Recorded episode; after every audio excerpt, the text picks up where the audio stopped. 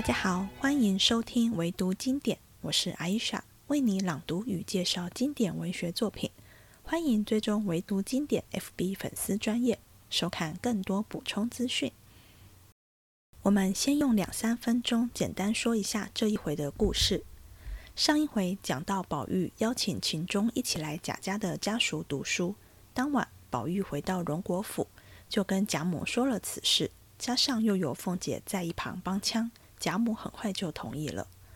过了一天，宝玉想起周瑞家的曾说宝钗正在养病，便去梨香院探望她。想抄近路，又怕遇到父亲贾政，父亲动不动就训他、问他功课，让宝玉害怕极了。也怕遇到什么事、什么人耽搁了，于是决定绕远路。宝玉虽然没有遇到父亲，但一路上先是遇到贾家门下的亲客。就是依附着富贵之家的文人，在主人空闲时与他对谈的。再来又遇到家中一些总领管事的，被奉承了一番，耽搁了不少时间，才来到梨香院。宝钗看到宝玉挂的通灵宝玉，便好奇说想看，细细一看，才知道上面刻了两句话，是莫失莫忘，仙寿恒昌。丫鬟婴儿在旁边听到这两句话，便说和宝钗金锁片上刻的画像是一对。宝玉听了，便也说要看。只见锁片上写的是“不离不弃，芳龄永继”。可巧黛玉也来访，看到宝玉在，便说了一番酸话。薛姨妈准备了一些小点心招待他们兄妹，也顺着宝玉的意，让他喝些酒暖身助兴。中间，宝玉的奶妈李嬷嬷劝了几次，不要喝那么多酒，让宝玉不太开心。最后是薛姨妈担保说有他，李嬷嬷才罢了。晚上，宝玉回房后，先是听到特别留给丫鬟晴雯吃的点心，被奶妈李嬷嬷私自拿回家给孙子吃。接着，他早上特地泡的茶，竟又被李嬷嬷喝掉了，新仇旧恨让宝玉暴怒，把茶杯直接摔在地上。因宝玉的房间在贾母房间外边，贾母听到声响就派人来看，袭人忙说是自己踩到雪滑倒打破的，将大事化小，小事化了。隔天一早，贾蓉就带着小舅子秦钟来荣国府拜见贾母，贾母看了很喜欢，其他人也因为喜爱秦可卿的为人，爱屋及乌，纷纷送了秦钟见面礼。秦可卿的父亲是五十三岁才生了秦钟这么个儿子，此次有机会到贾府家塾，跟着好老师贾代儒读书，自然要好好拜托老师教导儿子，以博取功名。偏偏秦家不算富裕，秦老爹勉强拼凑，才准备好二十四两银子，送给贾代儒当做见面礼。第八回，贾宝玉奇缘试金锁。薛宝钗巧合认通灵。话说宝玉和凤姐回家见过众人，宝玉便回明贾母要约秦钟上家塾之事，自己也有个伴读的朋友，正好发愤，又着实称赞秦钟的人品行事最使人怜爱。凤姐又在一旁帮着说：“改日秦钟还来拜见老祖宗呢。”说的贾母喜欢起来。凤姐又趁势请贾母一同过去看戏。贾母虽年高，却极有兴头。后日尤氏来请，遂带了王夫人、黛玉、宝玉等过去看戏。至晌午，贾母便回来歇息。王夫人本好清静，见贾母回来，也就回来了。然后凤姐做了首席，尽欢至晚而罢。却说宝玉送贾母回来。待贾母歇了中觉，还要回去看戏，又恐搅得秦氏等人不便，因想起宝钗近日在家养病，未去看事，意欲去望她。若从上房后角门过去，恐怕遇见别事缠绕，又怕遇见他父亲，更为不妥，宁可绕个远儿。当下众某某丫鬟伺候他换衣服，见不曾换，仍出二门去了。众嬷嬷丫鬟只得跟随出来，还只当他去那边府中看戏。谁知到了穿堂，便向东北边绕过厅后而去。偏顶头遇见了门下清客相公沾光善聘人二人走来，一见了宝玉，便都赶上来，笑着，一个抱着腰，一个拉着手道：“我的菩萨根儿，我说做了好梦呢，好容易遇见你了。”说着又唠叨了半日，才走开。老嬷嬷叫住，因问：“你们二位是往老爷那里去的，不是？”二人点头道：“是。”又笑着说：“老爷在孟婆斋小书房里歇中觉呢，不妨事的。”一面说，一面走了。说的宝玉也笑了，于是转弯向北，奔梨香院来。可巧管库房的总管吴心登和仓上的头目名叫戴良的，同着几个管事的头目共七个人，从账房出来，一见宝玉，赶忙都一起垂手站立。独有一个买办名唤钱华，因他多日未见宝玉，忙上来打签儿，请宝玉的安。宝玉含笑伸手叫他起来，众人都笑说：“晴儿在一处看见二爷写的斗方，越发好了，多早晚赏我们几张贴贴。”宝玉笑道：“在哪里看见了？”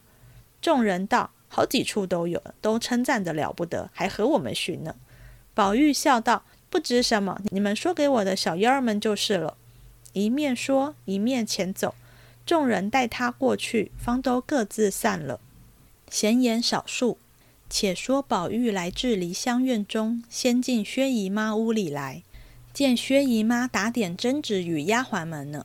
宝玉忙请了安，薛姨妈一把拉住，抱入怀中，笑说：“这么冷天，我的儿难为你想着来，快上坑来坐着吧。”命人沏滚滚的茶来，宝玉因问：“哥哥没在家么？”薛姨妈叹道：“他是没龙头的马，天天逛不了，哪里肯在家一日呢？”宝玉道：“姐姐可大安了？”薛姨妈道：“可是呢，你前人又想着打发人来瞧他，他在里间不是？你去瞧，他那里比这里暖和。你那里坐着，我收拾收拾就进来和你说话。”宝玉听了，忙下炕来。到了里间门前，只见吊着半旧的红绸软帘。宝玉先连一步进去，先就看见宝钗坐在坑上做针线，头上挽着黑漆油光的转儿，蜜合色的棉袄，玫瑰紫二色金银线的坎肩儿，葱黄绫子棉裙，一色半新不旧的，看去不见奢华。唇不点而红，眉不画而翠，脸若银盆，眼如水杏。唯觉雅淡，罕言寡语，人未装于，安分随时，自云手镯。宝玉一面看，一面问：“姐姐可大愈了？”宝钗抬头看见宝玉进来，连忙起身，含笑答道：“已经大好了，多谢惦记着。”说着，让他在炕沿上坐下，即令婴儿倒茶来，一面又问老太太姨娘安。又问别的姐妹们好，一面看宝玉头上戴着蕾丝千宝紫金冠，额上勒着二龙捧珠抹额，身上穿着秋香色立蟒白狐意箭袖，系着五色蝴蝶软绦，项上挂着长命锁记名符，另外有那一块落草时闲下来的宝玉。宝钗阴笑说道：“成日家说你的这块玉。”究竟未曾细细的赏见过，我今儿倒要瞧瞧。说着，便挪近前来。宝玉一凑过去，便从项上摘下来，递在宝钗手内。宝钗托于掌上，只见大如雀卵，灿若明霞，莹润如酥，五色花纹缠护。看官们须知道，这就是大荒山中青埂峰下的那块顽石幻象。后人有诗朝云。女娲炼石已荒唐，又向荒唐演大荒。失去本来真面目，换来新旧臭皮囊。好知运败金无彩，勘探石乖玉不光。白骨如山忘姓氏，无非公子与红妆。那顽石亦曾记下他这幻象，并赖僧所捐撰文，今亦按图画于后面。但其真体最小。方从胎中小儿口中衔下，今若暗示画出，恐字迹过于维细，使观者大费眼光，亦非畅事，所以略展放些，以便灯下最终可阅。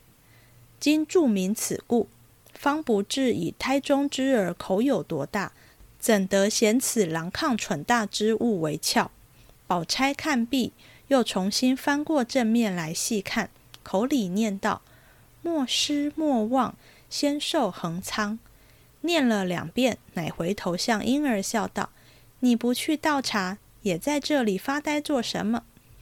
婴儿也笑嘻嘻的笑道：“我听这两句话，倒像和姑娘项圈上的两句话是一对儿。”宝玉听了，忙笑道：“原来姐姐那项圈上也有字，我也想见想见。”宝钗道：“你别听他的话，没有什么字。”宝玉央急道：“好姐姐，你怎么瞧我的呢？”宝钗被他缠不过，因说道：“也是个人给了两句吉利话赞上了，所以天天带着，不然沉甸甸的有什么趣儿？”一面说，一面解了排扣，从里面大红袄而上，将那珠宝金银、黄金灿烂的璎珞摘出来。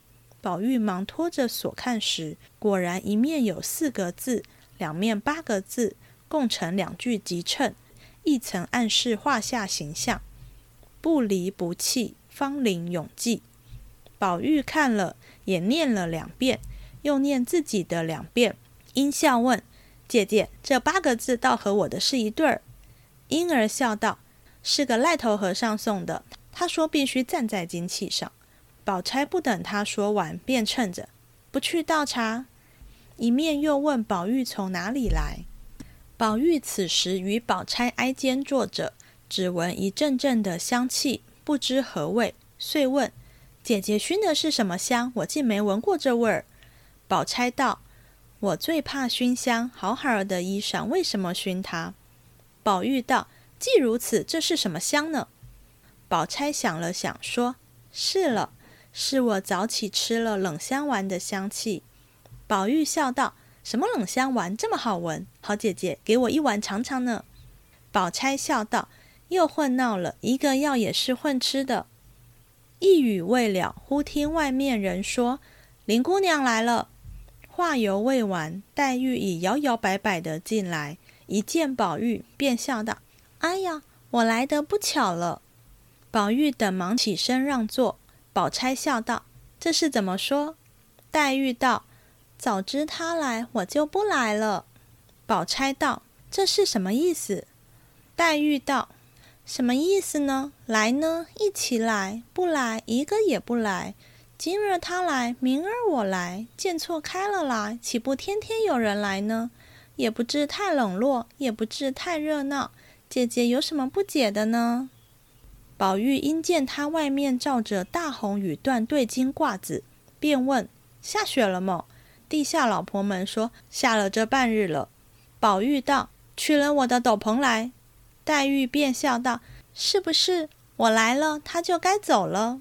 宝玉道：“我何曾说要去？不过拿来预备着。”宝玉的奶母李嬷嬷便说道：“天又下雪，也要看时候，就在这里和姐姐妹们一处玩玩吧。姨太太那里摆茶呢，我叫丫头去取了斗篷来说给小妖们散了吧。”宝玉点头。李嬷嬷出去命小厮们都散了吧。这里薛姨妈已摆了几样细巧茶食，留他们喝茶吃果子。宝玉因夸前日在东府里甄大嫂子的好鹅掌，薛姨妈连忙把自己糟的取了来给他尝。宝玉笑道：“这个就酒才好。”薛姨妈便命人灌了上等酒来。李嬷嬷上来道：“姨太太，酒到罢了。”宝玉笑央道。好妈妈，我只喝一盅。李妈道：“不重用，当着老太太太太，哪怕你喝一坛呢。不是那日我眼错不见，不知哪个没调教的，只图讨你的喜欢，给了你一口酒喝，葬送的我挨了两天骂。姨太太不知他的性子呢，喝了酒更弄性。有一天老太太高兴，又禁着他喝，什么日子又不许他喝，何苦我白陪在里头呢？”薛姨妈笑道：“老货，你只管放心喝你的去吧。”我也不许他喝多了，就是老太太问有我呢。一面命小丫头来，让你奶奶去也吃一杯，堂堂寒气。那李妈听如此说，只得且和众人吃酒去。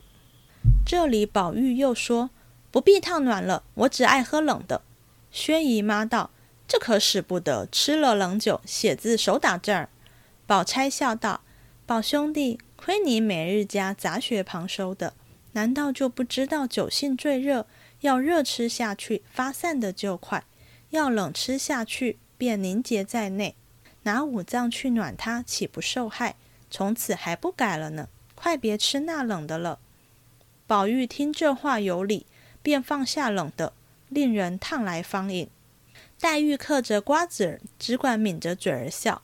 可巧黛玉的丫鬟雪雁走来给黛玉送小手炉儿，黛玉因含笑问她说：“谁叫你送来的？难为他费心，哪里就冷死我了呢？”雪雁道：“紫鹃姐姐怕姑娘冷，叫我送来的。”黛玉接了，抱在怀中，笑道：“也亏了你，倒听他的话。我平日和你说的，全当耳边风，怎么他说了你就依，比圣旨还快呢？”宝玉听这话，知是黛玉借此奚落，也无回复之词，只嘻嘻的笑了一阵罢了。宝钗素知黛玉是如此惯了的，也不理她。薛姨妈阴笑道：“你素日身子单弱，经不得冷，他们惦记着你，倒不好。”黛玉笑道：“姨妈不知道，幸亏是姨妈这里，倘或在别人家，那不叫人家恼吗？难道人家连个手炉也没有？”巴巴儿的打家里送了来，不说丫头们太小心，还只当我素日是这么轻狂惯了的呢。薛姨妈道：“你是个多心的，有这些想头，我就没有这些心。”说话时，宝玉已是三杯过去了。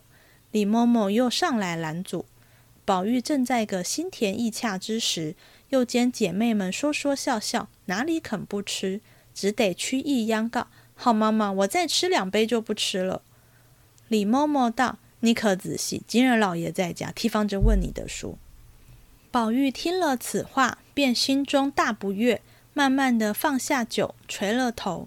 黛玉忙说道：“别扫大家的兴，舅舅落轿，只说姨妈这里留住你。这妈妈她又该拿我们来醒皮了。”一面悄悄的推宝玉，叫他赌赌气；一面咕哝说：“别理那老货，咱们只管乐咱们的。”那李妈也素知黛玉的为人，说道：“林姐儿，你别住着他了。你要劝他，只怕他还听些。”黛玉冷笑道：“我为什么住着他？我也不犯着劝他。你这妈妈太小心了。往常老太太又给他酒吃，如今在姨妈这里多吃了一口，想来也不妨事。必定姨妈这里是外人，不当在这里吃，也未可知。”李嬷嬷听了。又是急又是笑，说道：“真真这林姐儿说出一句话来，比刀子还厉害。”宝钗也忍不住笑着，把黛玉腮上一拧，说道：“真真的，这个平丫头一张嘴，叫人恨又不是，喜欢又不是。”薛姨妈一面笑着，又说：“别怕，别怕，我的儿，来到这里，没好的给你吃，别把这点子东西吓得存在心里，倒叫我不安。只管放心吃，有我呢。”索性吃了晚饭去，要醉了就跟着我睡吧。一命再烫些酒来，姨妈陪你吃两杯，可就吃饭吧。宝玉听了，方又鼓起兴来。李嬷嬷因吩咐小丫头：“你们在这里小心着，我家去换了衣裳就来。”悄悄地回薛姨妈道：“姨太太别由着她进吃了。”说着便家去了。这里虽还有两三个老婆子。都是不关痛痒的，见李妈走了，也都悄悄的自寻方便去了。只剩了两个小丫头，乐得讨宝玉的喜欢。幸而薛姨妈千哄万哄，只容她吃了几杯，就忙收过了。做了酸笋鸡皮汤，宝玉痛喝了几碗，又吃了半碗多碧梗粥。一时薛林二人也吃完了饭，又艳艳的喝了几碗茶。薛姨妈才放了心，雪雁等几个人也吃了饭，进来伺候。黛玉因问宝玉道：“你走不走？”宝玉咩斜倦眼道：“你要走，我和你同走。”黛玉听说，遂起身道：“咱们来了这一日，也该回去了。”说着，二人便告辞。小丫头忙捧过斗笠来，宝玉便把头略低一低，叫她戴上。那丫头便将这大红星毡斗笠一抖，才往宝玉头上一合。宝玉便说：“罢了罢了，好蠢东西！你也轻些，难道没见别人戴过？等我自己戴吧。”黛玉站在炕沿上道：“过来，我给你戴吧。”宝玉忙进前来，黛玉用手轻轻拢住束发冠，将立眼倚在抹额之上，把那一颗核桃大的绛绒阴簪扶起。暂微微露于例外，整理已毕，端详了一会儿，说道：“好了，披上斗篷吧。”宝玉听了，方接了斗篷披上。薛姨妈忙道：“跟你们的妈妈都还没来呢，且略等等。”宝玉道：“我们倒等着他们，有丫头们跟着就是了。”薛姨妈不放心，吩咐两个女人送了她兄妹们去。他二人到了扰，一进回至贾母房中。贾母尚未用晚饭，知是薛姨妈处来，更加喜欢。因见宝玉吃了酒，遂叫他自回房中歇着，不许再出来了。又令人好生招呼着。忽想起跟宝玉的人来，遂问众人：“李奶子怎么不见？”众人不敢直说他家去了，只说才进来了，想是有事又出去了。宝玉踉跄着回头道。他比老太太还受用呢，问他做什么？没有他，只怕我还多活两日。一面说，一面来至自己卧室，只见笔墨在案。晴雯先接出来，笑道：“好啊，叫我研了墨，早起高兴，只写了三个字，扔下笔就走了，哄我等了这一日。快来给我写完了这些墨才算呢。”宝玉方想起早起的事来，阴笑道：“我写的那三个字在哪里呢？”晴雯笑道：“这个人可醉了。你头里过那府里去，嘱咐我贴在门斗上的，我恐怕别人贴坏了，亲自爬高上梯，贴了半天，这会子还冻得手僵呢。”宝玉笑道：“我忘了你手冷，我替你握着。”便伸手拉着晴雯的手，同看门斗上新写的三个字。一时黛玉来了，宝玉笑道：“好妹妹，你别撒谎。”你看这三个字哪一个好？黛玉仰头看见是“绛云轩”三字，笑道：“个个都好，怎么写的这样好了？明儿也替我写个匾。”宝玉笑道：“你又哄我了。”说着又问：“袭人姐姐呢？”晴雯向里间炕上努嘴儿。宝玉看时，见袭人合衣睡着。宝玉笑道：“好啊，这么早就睡了。”又问晴雯道。今日我那边吃早饭，有一碟子豆腐皮儿的包子，我想着你爱吃，和甄大奶奶要了，只说我晚上吃，叫人送来的，你可见了没有？晴雯道：“快别提了，一送来我就知道是我的，偏才吃了饭就搁在那里。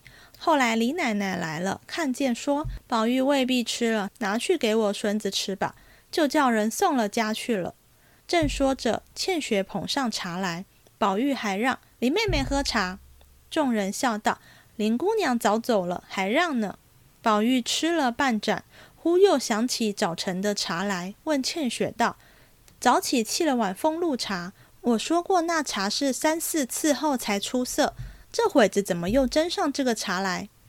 倩雪道：“我原留着来着，那会子李奶奶来了，喝了去了。”宝玉听了，将手中茶杯顺手往地下一摔。破浪一声，打了个粉碎，泼了倩雪一裙子，又跳起来问着倩雪道：“她是你哪一门子的奶奶？你们这么孝敬她？不过是我小时候吃过她几日奶罢了。如今惯得比祖宗还大，撵出去，大家干净。”说着，立刻便要去回贾母。原来袭人未睡，不过是故意装睡，引着宝玉来逗他玩耍。先听见说字问包子，也还可以不必起来。后来摔了茶盅，动了气，遂连忙起来解劝。早有贾母那边的人来问是怎么了，袭人忙道：“我才倒茶，叫雪滑倒了，失手砸了盅子了。”一面又劝宝玉道：“你诚心要撵他也好，我们都愿意出去，不如就试了，连我们一起撵了，你也不愁没有好的来服侍你。”宝玉听了，方才不言语了。袭人等便缠至坑上，脱了衣服，不知宝玉口内还说些什么，只觉口齿缠绵，眉眼越加形色，忙服侍他睡下。袭人摘下那通灵宝玉来，用绢子包好，塞在褥子底下，恐怕次日待时冰了他的脖子。那宝玉倒枕就睡着了。彼时李某某等已进来了，听见醉了，也就不敢上前，只悄悄地打听睡着了，方放心散去。次日醒来，就有人回那边小荣大爷带了秦钟来拜，宝玉忙接出去，领了拜见贾母。贾母见秦钟形容标致，举止温柔，堪陪宝玉读书，心中十分喜欢，便留茶留饭。又叫人带去见王夫人等，众人因爱秦氏，见了秦钟是这样人品，也都欢喜。临去时都有表礼，贾母又给了一个荷包和一个金魁星，取文心和合之意。又嘱咐他道：“你家住得远，或一时冷热不便，只管住在我们这里，只和你宝二叔在一处，别跟着那不长进的东西们学。”秦钟一一的答应。回家禀知他父亲，他父亲秦邦业现任营善司郎中，年近七旬，夫人早亡，因年至五旬时尚无儿女，便向养生堂抱了一个儿子和一个女儿。谁知儿子又死了，只剩下个女儿，小名叫做可儿，又起个官名叫做坚美。长大时生得形容袅娜，性格风流。因素与贾家有些瓜葛，故结了亲。秦邦业却于五十三岁上得了秦钟，今年十二岁了。因去岁夜师回南，在家温习旧课，正要与贾亲家商议，复往他家塾中去。可巧遇见宝玉这个机会，又知贾家塾中私塾的乃现今之老儒贾代儒，秦钟此去，渴望学业进益。从此成名，因十分喜悦，只因换囊羞涩，那边都是一双富贵眼睛，少了拿不出来。因是儿子的终身大事所关，说不得东拼西凑，恭恭敬敬封了二十四两制件礼，带了秦钟到戴如家来拜见，然后听宝玉拣的好日子，一同入蜀。蜀中从此闹起事来，未知如何，下回分解。这一回，作者描写了宝玉的两个大丫鬟袭人与晴雯的个性与待人处事，形成明显的对比。先是宝玉晚上从梨香院回来，晴雯迎接出来，笑着埋怨宝玉早起说要写字，叫他磨墨，结果写了三个字就走了，让他等了一整天，要宝玉把他磨好的墨都写完才行。然后又说怕其他丫鬟把宝玉写的字贴歪，自己爬梯子贴，贴的手都冻僵了，完全没有丫鬟的样子，倒像是平辈似的。当然，这也是因为宝玉跟当时一般主子不同，并没有以上对下的态度对待房中的丫鬟，甚至听到晴雯的手因此受冻，忙握着她的手要帮她暖手。宝玉这样做无关风月，只为真心。晴雯因此。才得以展现真我，但这样的言行与身份或者说他的职位并不相称，因此后来也成为他的致命伤。如同第五回判词说的：“心比天高，身为下贱，风流灵巧招人怨，受邀多因诽谤声。”接着，当宝玉问起留给晴雯的豆腐皮包子时，晴雯很直接的说：“被李某某吃掉了。”他并没有多想或在意这是否会让宝玉生气，引发什么后果。第十九回，宝玉也帮袭人留了一碗他爱吃的酥酪，不幸也被李嬷嬷吃掉了。袭人听了，忙说自己上次虽然觉得好吃，但过后却拉肚子，被李嬷嬷吃掉也好，巧妙的化冲突于无形。这一回，我们看到宝玉因气李嬷嬷，先是把自己的茶喝了，又把留给晴雯的东西吃了。而摔杯子引来贾母关切，袭人的处理方式，他说是自己倒茶踩到雪滑倒打破的。袭人很会拿捏分寸，避免引起不必要的纷争与冲突，也难怪在主子眼中认为他是个可以托付的人。曹雪芹写晴雯和袭人，不只是在写他们两人，晴雯在《红楼梦》众丫鬟中是少数活出真我、依着自己性子过活的人，没有刻意讨好谁，包含宝玉，所以他还会摆脸色给宝玉看。这样的个性跟黛玉很像，差别在于黛玉有贾母的宠爱，她有本钱这样活，但也只是有本钱，长远来看，对她一生未必是好事。但是晴雯没有任何靠山，宝玉还只是少爷，不是当家做主的老爷，他是拿自己的运跟命在赌一口气，最后赌输了。晴雯像黛玉的缩影，写她也是在写黛玉。袭人的处事颇有宝钗的风范。这一回，宝玉在梨香院跟宝钗交换看完金锁片与通灵宝玉时，宝玉闻到宝钗身上传来一阵阵的香气。脂砚斋在这句话旁写下的批语是：“这方是花气袭人正义。”明白指出，因杏花而被宝玉依着古诗“花气袭人之昼暖”改名的袭人，与宝钗形象的紧密关联。我们在第七集讲过宝钗吃的冷香丸的寓意，这里透过冷香丸带出袭人，也暗示袭人跟宝钗同属一类人。这一回，作者不止描写晴雯跟袭人，又进一步对黛玉做更多描绘，让我们看到她的处境。先是黛玉到梨香院看到宝玉也在，就对宝钗说了一番酸话，大意是不高兴宝玉自己跑来梨香院。结果自己在不知情的情况下也来，让梨香院变得这么热闹，好像大家都很喜欢来似的，又何必呢？但宝玉马上就把话岔开了。宝钗的个性也是不会回应什么的。接着好戏上场了，宝玉本来爱喝冷酒，听了宝钗一席话，觉得冷酒果然伤身，马上改喝热酒，让黛玉满心不是滋味，坐在一旁什么都没说，但却抿着嘴笑。刚好黛玉的丫鬟雪雁送来小手炉给黛玉暖身，黛玉就指桑骂槐，借机奚落宝玉。平时不听她的劝，宝钗一劝就听了。本来这醋话到此也就结束了，偏偏薛姨妈问黛玉：“丫鬟这样惦记着你不好吗？”又引出黛玉一番小心眼的言论。他说：“丫鬟这样做会让主人误以为他觉得主人家寒酸，连个借客人用的手炉也拿不出来。”小时候看到这段话没有什么感觉，觉得这样直爽爽说话很好啊，心里不高兴就是要让对方知道。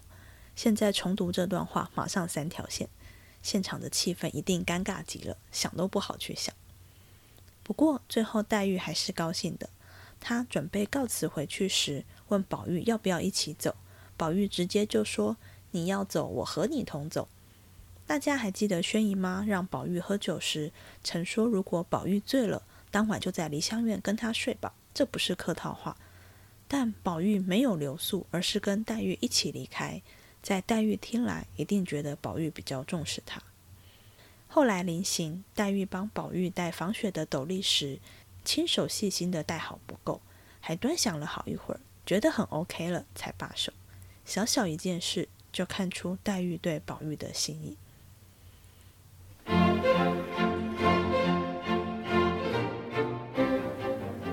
这一集结束了，希望你喜欢，我们下次见。